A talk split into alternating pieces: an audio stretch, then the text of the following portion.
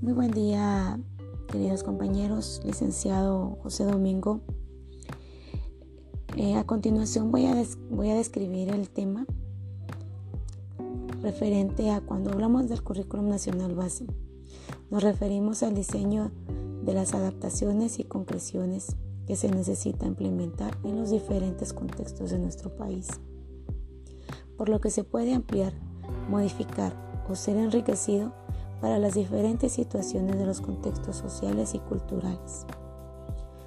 Todo esto es con la necesidad de conocer las características y las cualidades que lo definen ante las experiencias curriculares en las cuales encontraremos que es flexible ante las necesidades según el contexto donde será aplicado.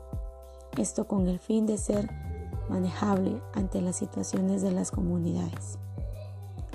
Asimismo debe ser perceptible para ser perfeccionado y mejorado de acuerdo a las situaciones cambiantes del país y del mundo para responder a las necesidades de las personas, la sociedad, de los pueblos y la nación.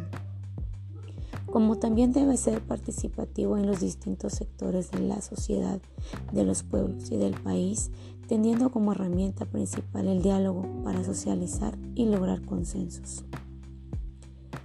Por otro lado, para lograr una educación de calidad debe de ser integral en las áreas curriculares, en el proceso de enseñanza y en el proceso de aprendizaje.